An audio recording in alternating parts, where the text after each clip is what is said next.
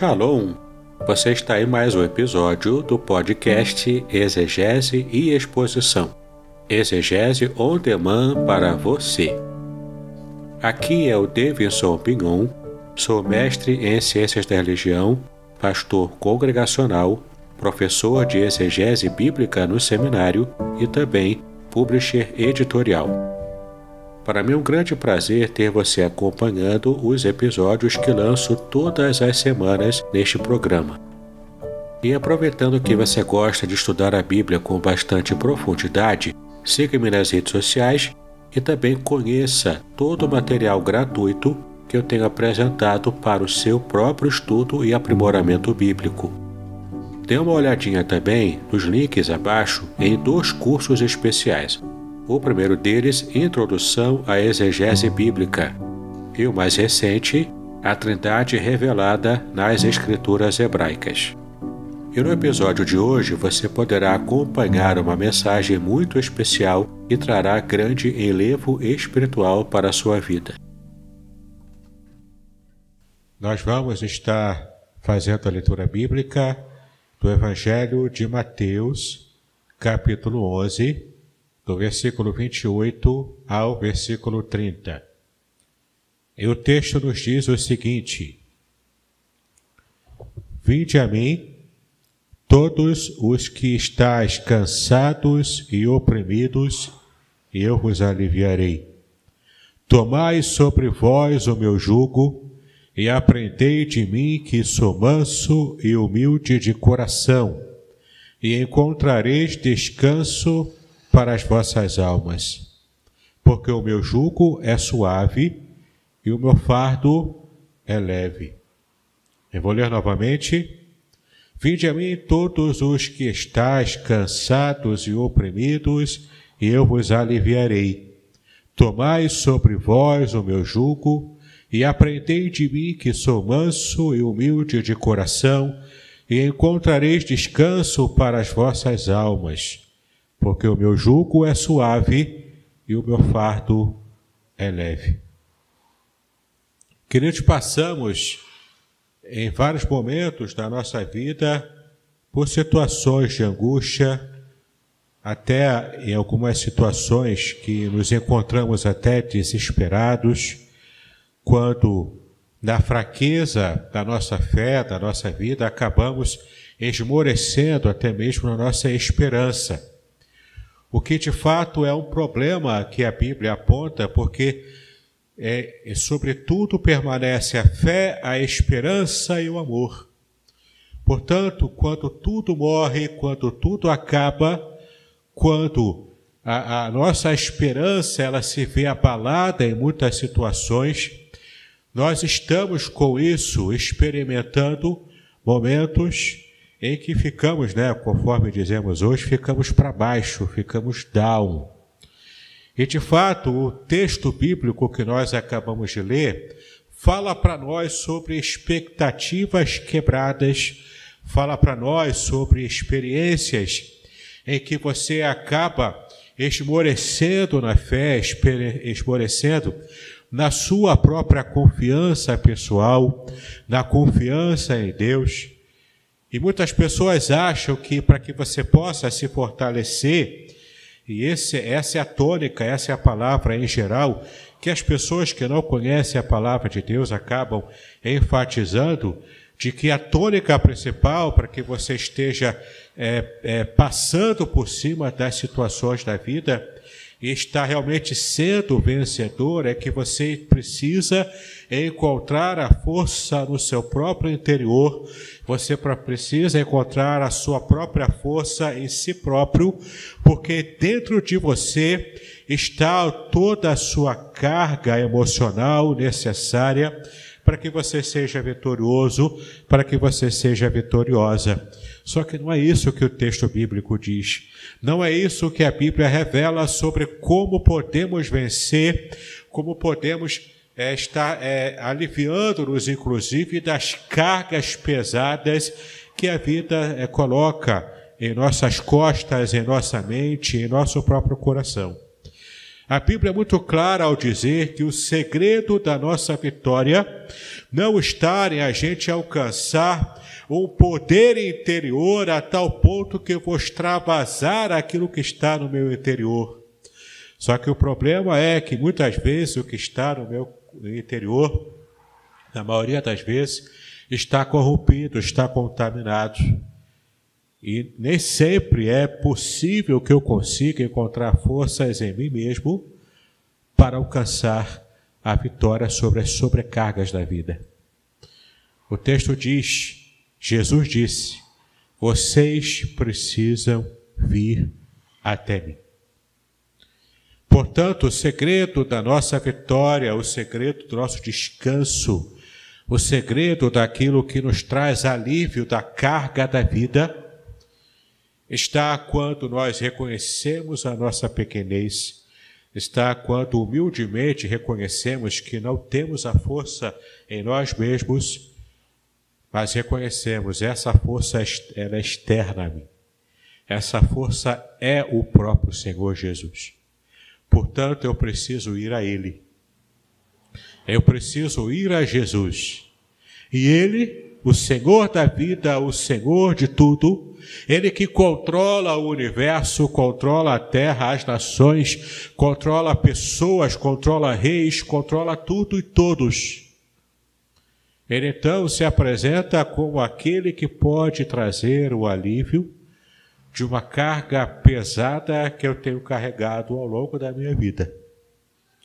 Na época do primeiro século, na época de Jesus, o judeu lá que vivia na Palestina naquele período, ele tinha diversa, diversos pontos de tensão.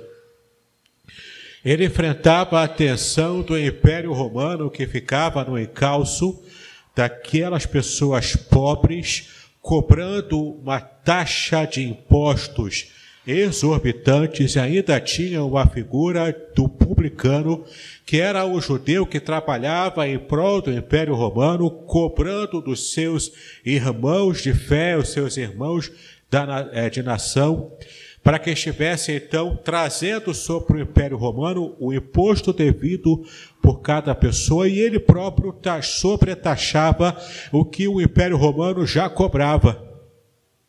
Era uma situação sui generis e terrivelmente avassaladora sobre aquela, aqueles trabalhadores pobres. Eles eram explorados pelo império, pelos publicanos, no modo financeiro, na sua força de trabalho, nos seus tabus e das suas regras sociais, que exigiam uma série de observações, de percepções, de estarem realmente se esforçando mais do que o normal para terem uma vida com o mínimo de dignidade humana.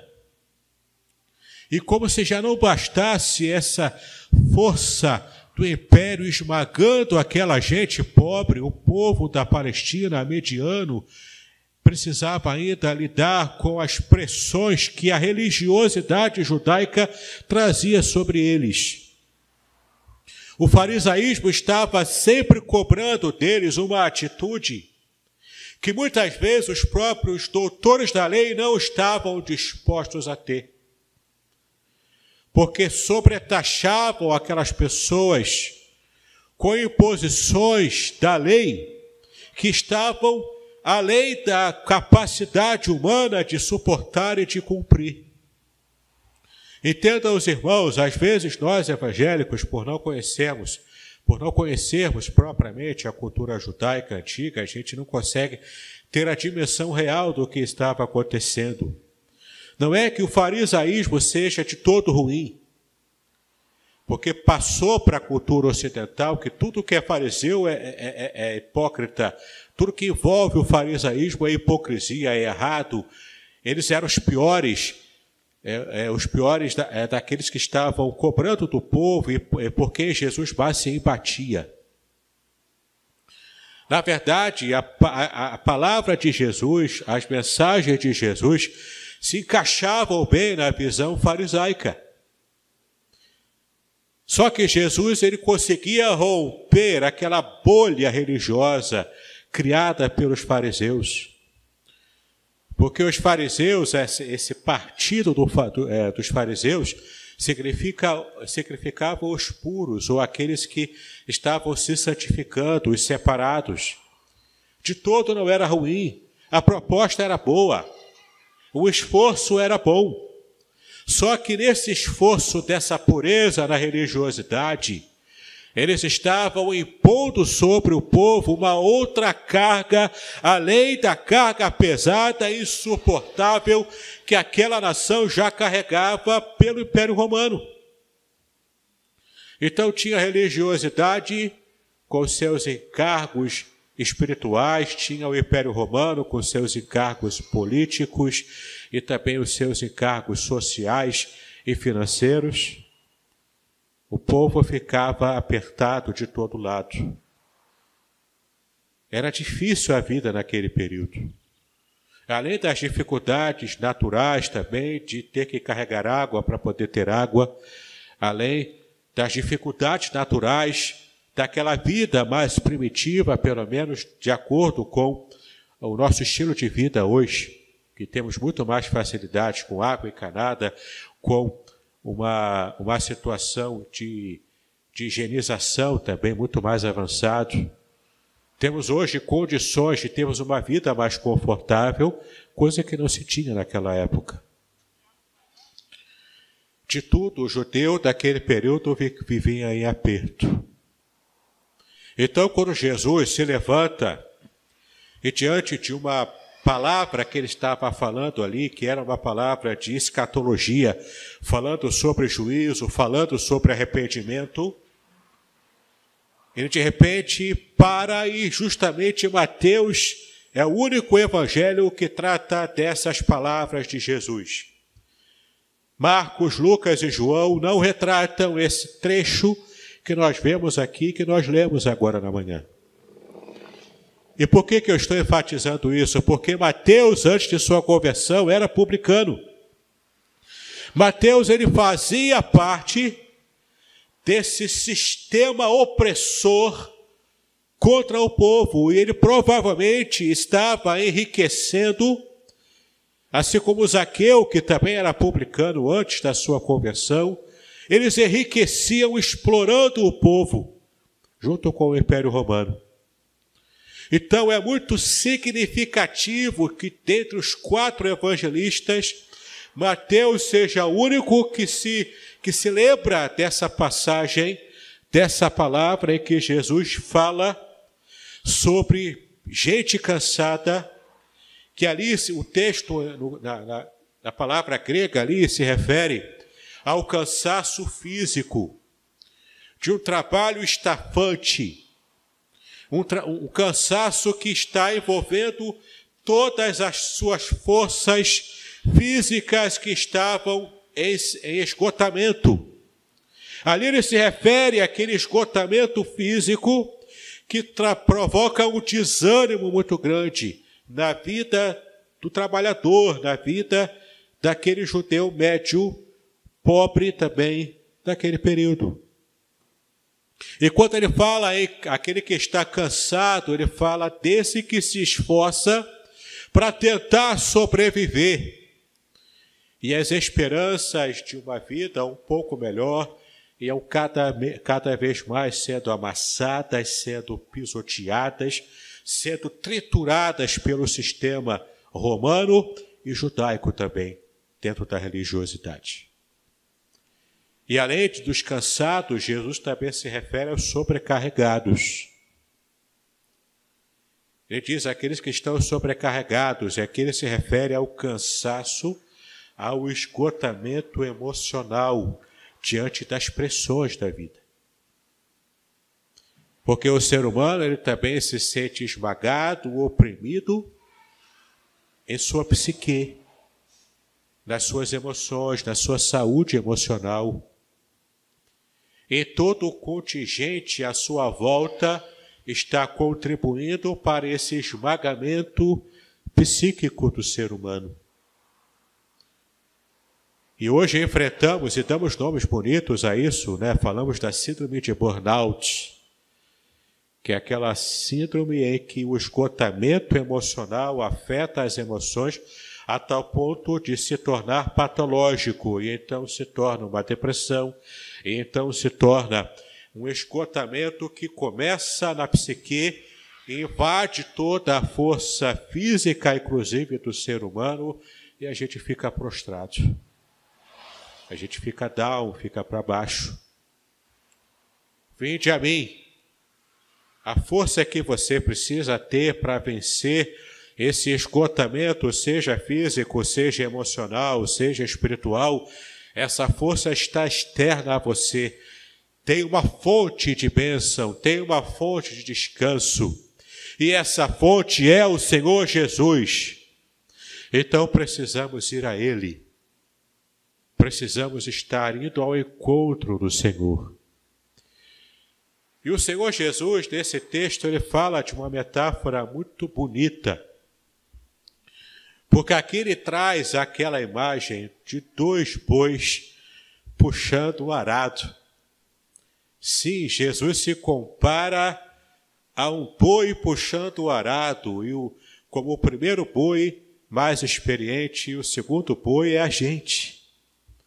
Hoje em dia, é, é, na nossa cultura atualmente, é quase que uma forma jocosa, uma forma humilhante dizer: ah, você é gato de, do político tal, você é gato do político assim, assado, porque você obedece cegamente o que um líder, um político fala ou manda fazer.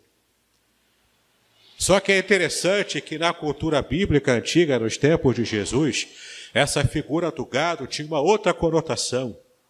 Era a conotação de um animal de carga que produzia um pouco de facilidade para o ofício, na verdade, de um agricultor, daquele que está preparando um solo, arando aquele solo, fazendo sulcos, eh, sendo, tendo aquele, aquele aparelho do arado puxado pelos dois bois, para que então, com aquele serviço do animal, ele pudesse plantar e ter uma agricultura e uma colheita abençoadora que traria a vida e o sustento para a sua própria família. Enquanto o Senhor Jesus fala aqui, no versículo 29, Tomai sobre vós o meu jugo e aprendei de mim, que sou manso e humilde de coração. Ele traz a imagem dessa canga, desse jugo que era aquela canga feita de madeira para unir dois bois.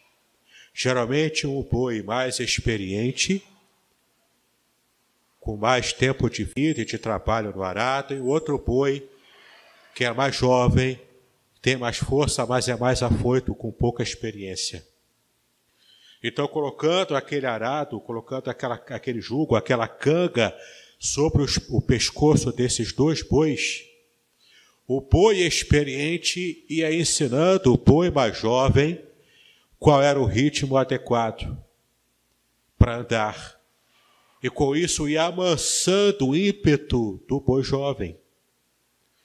O boi mais velho, portanto, mais experiente, ele ia dando o tom para o boi jovem de como arrastar aquele arado para que o seu patrão, para que o seu dono pudesse ficar feliz e pudesse então ter uma plantação e uma aragem uma cultura depois muito mais abençoada. Era a garantia da subsistência dos bois, assim como a garantia da subsistência do dono dos bois e de quem estava usando ali aquele serviço, aquele trabalho para arar o solo. O que Jesus está dizendo com essa imagem? Ele é o boi mais experiente. Nós somos os bois inexperientes que estamos unidos à mesma canga que Jesus está. Jesus, enquanto Filho de Deus, como Filho de Deus, como o próprio Deus encarnado, ele assume a experiência humana, a forma humana, a natureza humana. E junto com a gente que estávamos carregando como um boi que carrega sozinho a canga de um arado e é pesado demais para aquele boi. Jesus então se apresenta como boi mais experiente, que está junto conosco carregando na, na, naquele jugo o arado pesado E por ele ser mais experiente, ele alivia o peso de nós que somos inexperientes. É o Senhor Jesus estando conosco no nosso ambiente, na nossa experiência, na nossa luta diária, na nossa sobrecarga, trazendo alívio. E como o texto aqui traduz como descanso, a gente pode ter uma noção errada do que o texto realmente quer dizer. Porque nós pensamos em descanso como ficar de papo para cima, bebendo suquinho debaixo de sobre água fresca, curtindo as férias numa praia. Para quem tem grana aí, paga um iate, paga não é, algum tipo de, de viagem até internacional e fica lá durante o tempo sem fazer nada, só curtindo as férias. Não é essa a ideia que o texto diz. Embora esteja traduzido em português como descanso, e de fato é isso que o texto grego apresenta, mas a ideia bíblica do descanso não é você ficar improdutivo durante o período em que você não está oficialmente trabalhando. Entenda, quando recebemos o mesmo jugo que o Senhor Jesus, o trabalho continua, só que há alívio. Há alívio do peso do trabalho. A frutificação precisa continuar. Você precisa continuar produzindo para que você esteja agradando o coração de Deus. A produção espiritual da nossa vida, ela é contínua, ela não para. Mesmo após, quando estivermos com Cristo nos céus, por toda a eternidade, você realmente acha que a sua função na eternidade é ficar pulando de nuvem em nuvem, tocando arpinha e ficando eternamente cantando no coral celestial e só isso. Nós vamos servir ao Senhor por toda a eternidade. Só que esse serviço que nós vamos prestar ao nosso Senhor por toda a eternidade não vai ser pesado como é pesado hoje. Estamos enfrentando perseguição, estamos enfrentando lutas, Estamos enfrentando preconceito contra a fé cristã. Tudo isso vai ser passado. O choro, a angústia, a decepção, a sobrecarga no trabalho, tudo isso será passado. Mas não vamos ficar improdutivos na eternidade.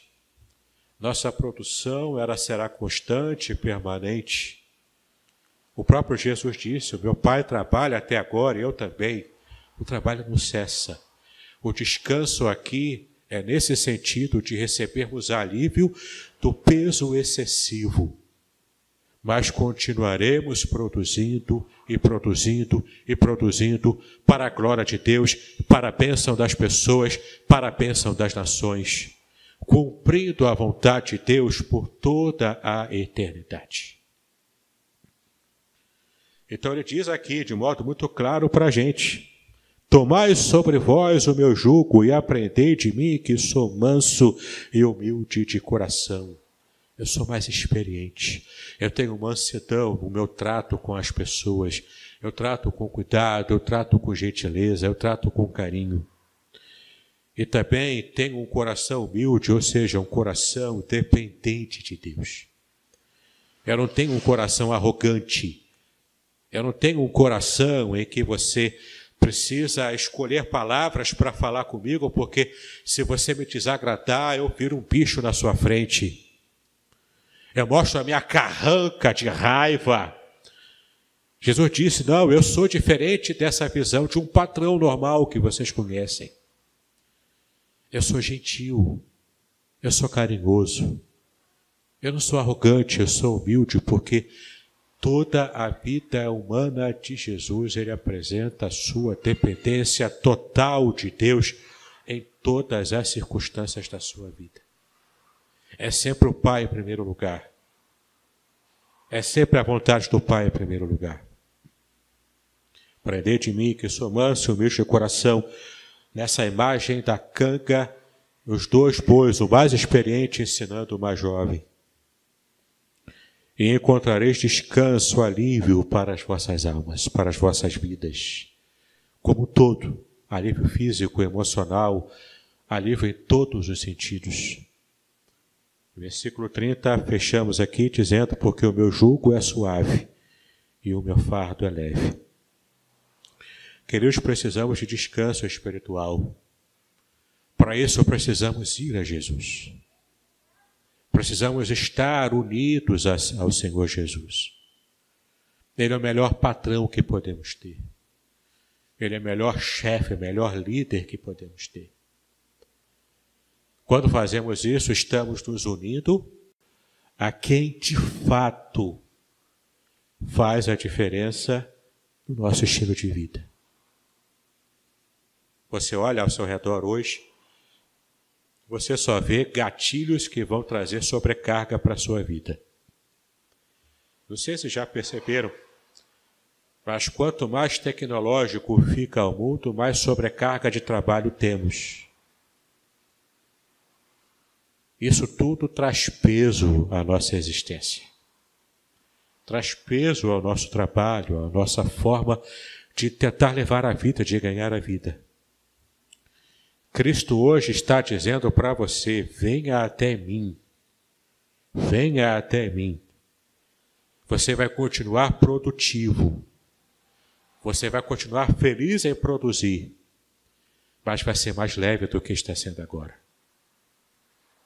Precisamos estar com Cristo. Sem Jesus não há alívio na sobrecarga que o sistema impõe contra a nossa vida. A sobrecarga física nos traz burnout, nos traz é, esgotamento físico. Sobrecarga espiritual nos traz também depressão e doenças da alma. Mas mais do que uma palavra terapêutica, muito mais do que isso, muito mais profundo do que isso. O alívio que, que o Senhor Jesus traz é o alívio também que toca a nossa vida espiritual. A sobrecarga espiritual sobre a ação de demônios, a ação do próprio diabo, oprimindo, trazendo problemas externos ao cristão para tirar a paz da mente do cristão, do coração do cristão. O Senhor Jesus promete que estaria trazendo sobre nós a sua paz, a paz que excede a todo entendimento, a paz que está acima de qualquer compreensão humana, a paz que tem origem sobrenatural. É esse alívio é essa paz, é essa bênção que o Senhor nos promete. Os, o coração humano tem um desejo muito grande por descanso espiritual.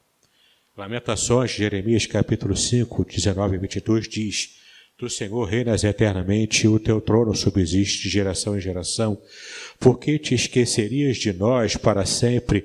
Por que nos desampararias por tanto tempo? Converte-nos a ti, Senhor, e seremos convertidos. Renova os nossos dias como dantes. Por que nos rejeitarias totalmente? Por que te enfurecerias sobre a maneira contra nós outros? Veja o clamor daquele que estava enfrentando a situação do cativeiro, que conhecia o Senhor, que amava o Senhor, mas que tinha um coração duplo. Então estava clamando porque ele desejava de descanso espiritual frente às situações da sua vida. Em Jeremias capítulo 6, versículo 16, o mesmo profeta ele diz: Assim diz o Senhor: Ponde-vos a margem do caminho e vede, perguntai nela pelas veredas antigas. Aqui ele fala de restauração do caminho antigo.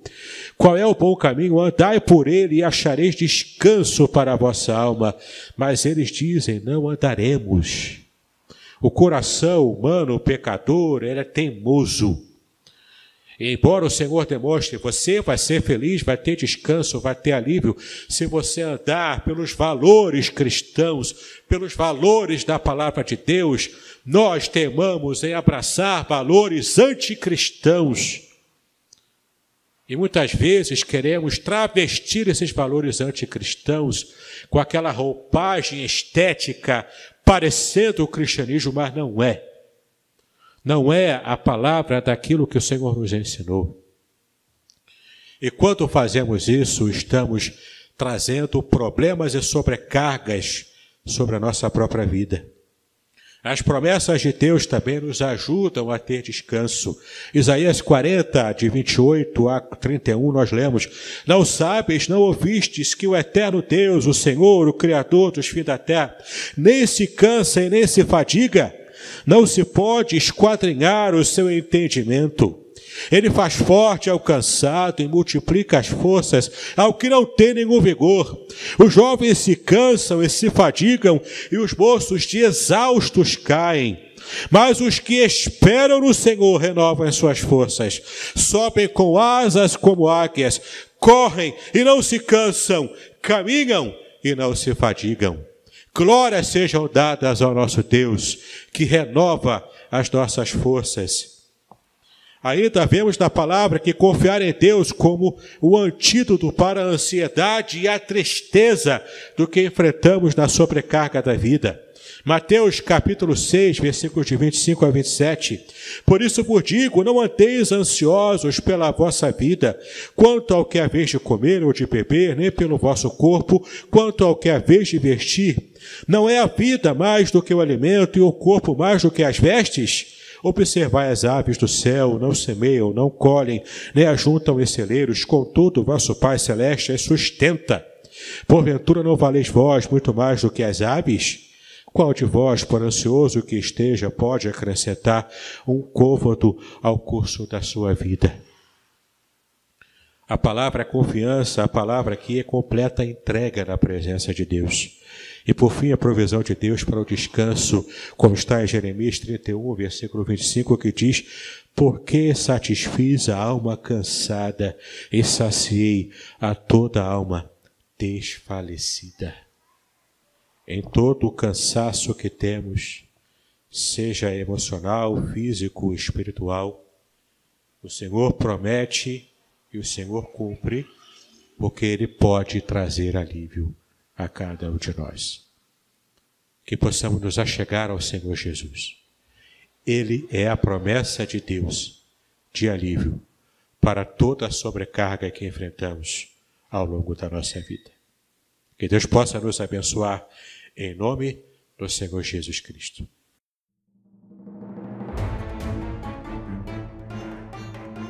Muito bem, agora eu gostaria de ver a sua participação. Entre em contato comigo, compartilhe a sua experiência comigo e quem sabe até se você enviar em formato de áudio, eu possa aproveitar a sua experiência para apresentar no próximo episódio do podcast Exegese e Exposição. Eu sou Davidson Bignon e eu ajudo pastores e líderes cristãos a fazer estudos bíblicos da igreja, sem terem problemas com interpretações erradas. Se você então está pensando em compreender a sua Bíblia com segurança, não deixe de assistir a mais episódios como este aqui. Então, assine o canal, acione o sininho, curta, comente e também compartilhe. Ajude-me a ampliar o alcance com estudos bíblicos de qualidade na internet. Que Deus abençoe os seus estudos, paz e bênção sobre a sua vida.